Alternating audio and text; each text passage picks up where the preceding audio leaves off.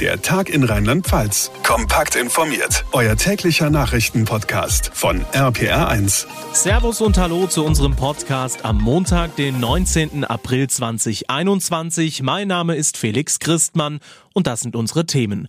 Grünes Licht für die Kandidatin. Annalena Baerbock will Bundeskanzlerin werden.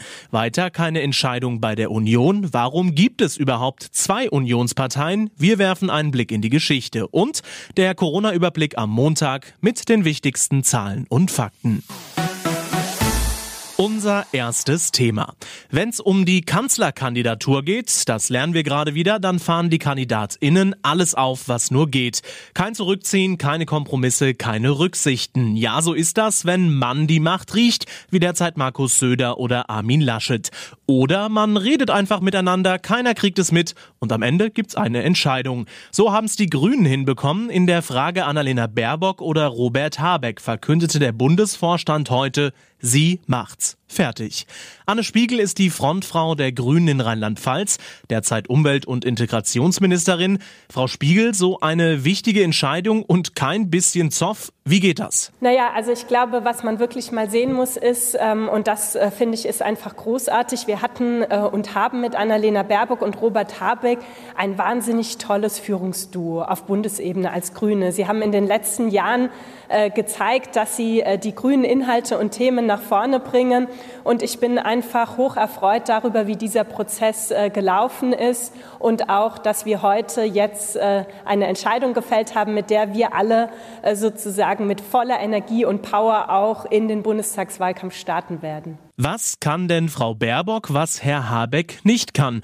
Warum ist sie die bessere für den Job? Ich glaube, ähm, so eine Frage ist müßig, weil jeder Mensch hat Stärken und Schwächen und ich bin hoch erfreut über die Entscheidung, dass wir mit Annalena Baerbock eine grüne Kanzlerkandidatin äh, stellen. Das ist eine hocherfreuliche Nachricht und ich habe ja auch klar gemacht ähm, und ich bin davon überzeugt, die beiden werden weiterhin auf Augenhöhe als Team gemeinsam mit uns Grünen in den Bundestagswahlkampf ziehen und das ist sehr, sehr erfreulich ähm, und das ist auch keine Selbstverständlichkeit, äh, wenn man sich sich so umschaut. Stimmt, aber ihre neue Nummer eins hat noch keinerlei Erfahrung in Regierungsämtern. Kann die wirklich Kanzlerin? Also ich muss wirklich sagen, wenn man Annalena Baerbock in den letzten Jahren erlebt hat, dann hat man keinen Zweifel mehr daran, dass sie die grüne Kanzlerin auch kann.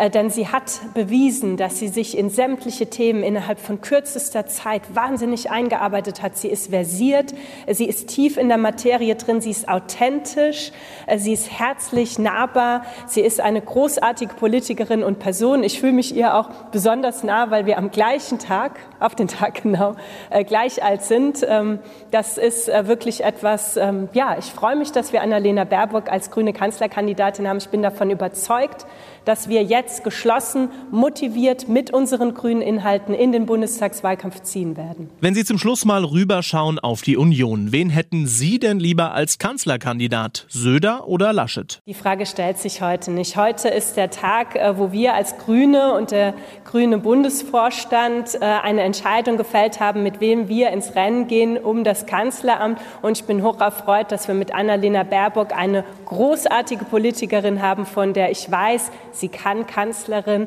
und deshalb setzen wir auch auf Sieg. Anne Spiegel von der Rheinland-Pfälzischen Grünen, vielen Dank. Die K-Frage in Ihrer Partei ist schon mal beantwortet.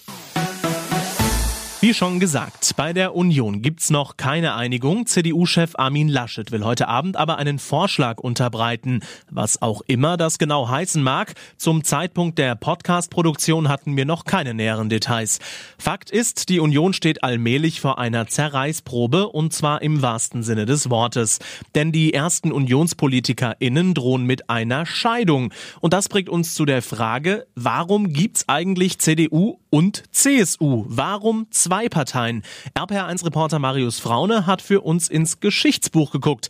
Marius, es ist schlicht und ergreifend historisch so gewachsen, ne? Genau, nach dem Zweiten Weltkrieg gab es ja zunächst nur die Bundesländer und keine Bundesrepublik. Deshalb haben sich die Parteien nur auf Länderebene gebildet. Dabei hat sich der Name CDU fast überall durchgesetzt. Nur in Bayern war es die CSU, also Christlich-Soziale Union.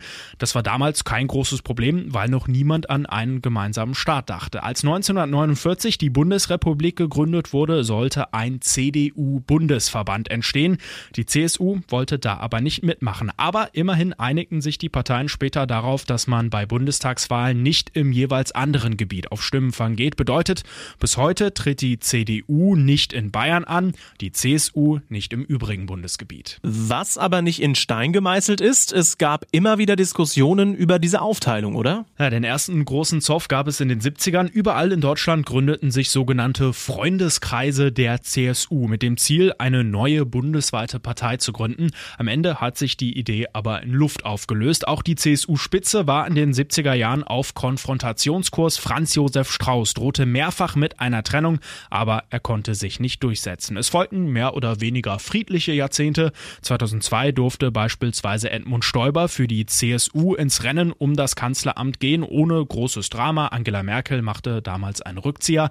Den letzten großen Ehekrach gab es während der Flüchtlingskrise, weil die CSU den Kurs von Angela Merkel, der Kanzlerin, ablehnte. CDU und CSU streiten um den Kanzlerkandidaten. Vielen Dank dir, Marius. Wir kommen zum Thema Corona und beginnen mit dem Infektionsschutzgesetz. Es gab ja viel Kritik in den vergangenen Tagen, vor allem was die Ausgangssperren angeht. Heute Mittag nur ist die Bundesregierung zurückgerudert. RPR1 Infochef Jens Baumgart. Ja, die Ausgangssperre soll nun erst ab 22 Uhr gelten, so steht es im neuen Entwurf. Und wenn man alleine unterwegs ist, dann darf man sogar bis 24 Uhr draußen sein, also zum Beispiel zum Joggen. Damit will die Bundesregierung den Gegnern ein bisschen entgegenkommen. Auf der anderen Seite befürchte ich, dass die Virologen das gar nicht so doll finden und äh, die Frage stellen werden, was das alles dann überhaupt noch bringt. Übermorgen jedenfalls soll der Bundestag über das neue Infektionsschutzgesetz entscheiden. Immerhin beim Thema Impfen haben wir jetzt schon einen wichtigen Schritt nach vorne gemacht. In Rheinland-Pfalz ist die Marke von einer Million geknackt. Da muss man jetzt aber dazu sagen, nicht eine Million Menschen, sondern eine Million Impfungen. Genau, da sind nämlich auch schon viele Zweitimpfungen dabei. Insgesamt sind etwa 20 Prozent der Rheinland-PfälzerInnen mindestens einmal geimpft. Also das ist etwas über dem Bundesschnitt. Es geht also allmählich voran. Bisschen ärgerlich, viele würden ja gerne schneller drankommen, während andere einfach ihren Termin sausen lassen. Äh, vor allem, wenn sie AstraZeneca auf ihrer Impfeinladung sehen. Ähm, die Landesregierung hat am Wochenende nochmal dringend an alle appelliert, doch bitte Bescheid zu sagen, wenn man nicht zur Impfung kommen will oder vielleicht auch nicht kann, weil man krank geworden ist. Sonst bleibt am Ende Impfstoff übrig und vor allem andere müssen dann länger warten. Und wir wollen ja auch noch mal drankommen, ne? Jens, wir schauen auf die Zahlen. Das ist ganz spannend. Die sind etwas gesunken. Ja, 11.400. Das ist tatsächlich bisschen weniger als am Montag vor einer Woche. Ich glaube, wir müssen aber ganz vorsichtig sein, denn wir wissen, äh, letzten Montag, äh, die Zahlen sind mit Vorsicht zu genießen. Da sind nämlich noch viele Fälle aus der Vorwoche nachgemeldet worden. Äh, das sind also immer noch die Auswirkungen der Osterfeiertage. Und es waren ja auch Osterferien zuletzt, zum Teil in einigen Bundesländern auch länger länger als in Rheinland-Pfalz. Auch das stoppt natürlich nochmal die Ausbreitung. Inzwischen sind die Ferien vorbei und wir sehen doch ziemlich deutlich, dass gerade die Schulen ein großes Problem haben. Ja, wir haben wirklich inzwischen sehr viele Ausbrüche in den Schulen in Rheinland-Pfalz und viele LehrerInnen fühlen sich da im Stich gelassen, äh, weil wir uns ja bei den Schulschließungen an der Inzidenz 200 orientieren. Aber die Lehrerverbände sagen, das ist doch der reinste Wahnsinn. Wir können uns ja nicht ernsthaft äh, an der Inzidenz der Gesamtbevölkerung orientieren, sondern müssen gezielt auf die jungen Altersgruppen schauen, weil die Älteren zum Beispiel ja schon geimpft sind. Und wenn man da mal jetzt nur auf die Kinder und Jugendlichen schaut, dann sind wir oft weit über 200 oder 300 in den Landkreisen. Und da ist die Frage, müsste da nicht längst die Notbremse greifen? Also das wird sicherlich eines der Top-Streitthemen in dieser Woche. Der Überblick zum Thema Corona. Danke, Jens. Und das war's für heute, der Tag in Rheinland-Pfalz als Podcast, überall wo es Podcasts gibt. Ihr wisst Bescheid. Mein Name ist Felix Christmann, wir hören uns morgen wieder. Der Tag in Rheinland-Pfalz, auch als Podcast und auf rpr1.de. Jetzt abonnieren.